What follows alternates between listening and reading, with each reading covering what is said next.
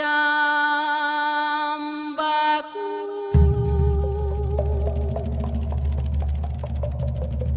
jambaku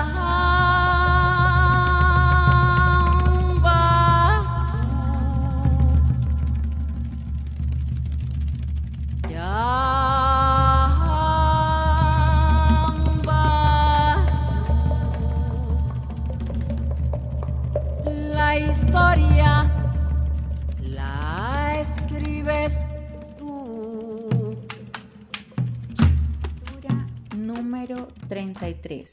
Buena noche. Soy Vivian Torres. Continuamos con la lectura de Chambacú, Corral de Negros, de Manuel Zapata Olivella. La tía Petronila había perdido a su hijo. Ignoraba si se lo arrebató la guerra, la gringa o el vicio.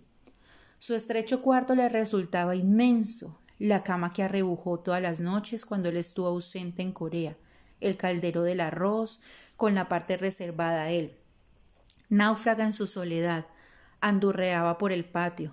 ¿Qué hacía allí? Debía estar en la sepultura.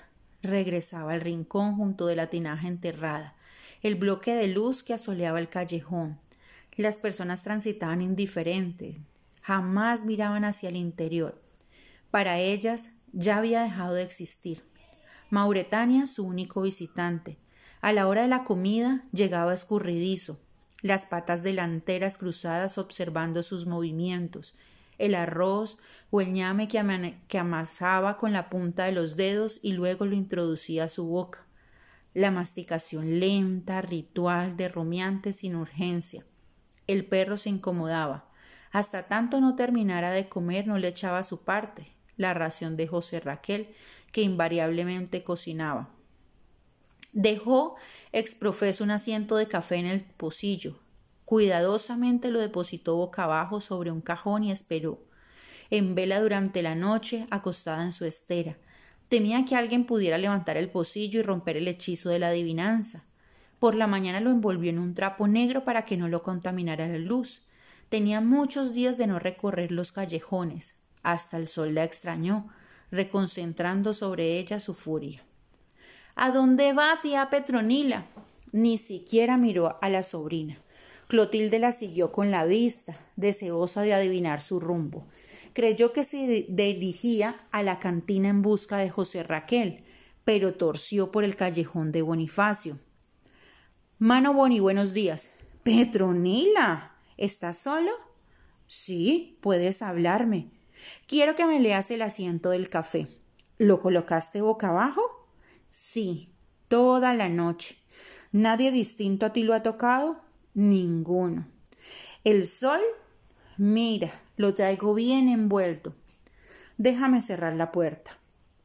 La vela de San Judas Tadeo luchaba por iluminar la oscuridad del cuarto. En su empeño le ayudaba la luz asomada por las rendijas. Bonifacio miró al fondo del pocillo las gafas empañadas, sombras en sus retinas, el asiento del café dibujaba historias. ¿Qué ves?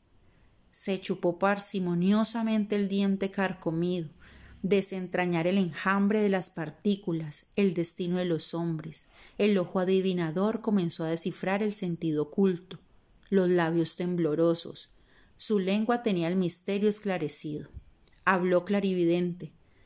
Veo a tu sobrino enredado en una mata de trupí. No puede desprenderse. Las ramas se le enrollan en las piernas, brazos y garganta. Lucha por desharirse y no puede. Te llama, quiere estar contigo, pero las espinas no lo dejan.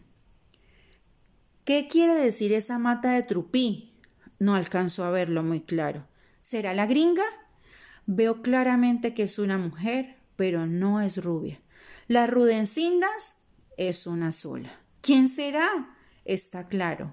Ahora, la marihuana. La marihuana le arrebató el pocillo, las pupilas encontradas fijas quería leer por sí misma el mal. Volvió a entregarle la vasija, indagó ansiosa. Quiero saber una cosa. ¿Tendrá algún hijo con la gringa? ¿Un hijo? Sí, un hijo blanco. No veo nada. Ya van dos años que la trajo. Yo esperaba un nieto, un muchachito con los ojos azules y el pelo rojo como el hijo de Clotilde.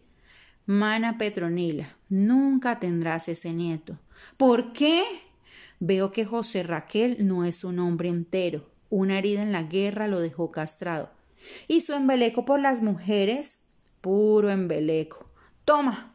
Depositó las monedas y ella misma desatrancó la puerta. Muchas gracias, mano Boni. Lamento que la suerte no te haya sido favorable. Caminaba hueca, la perseguía la maldición de la soledad, la marihuana. Ella había oído decir que las rudencindas afirmaban que José Raquel no era un hombre entero. Jamás lo creyó. Ahora no le quedaba duda. No tendría nietos. Mira, mamá, ahí va la tía llorando. Sí, mi hija, ese bandido de tu hermano la matará. No sale de la cantina. La pobre lo espera día y noche. Petronila dejó la luz y penetró en la sombra en su cuarto. Mauretania la esperaba. Almorzarían juntos.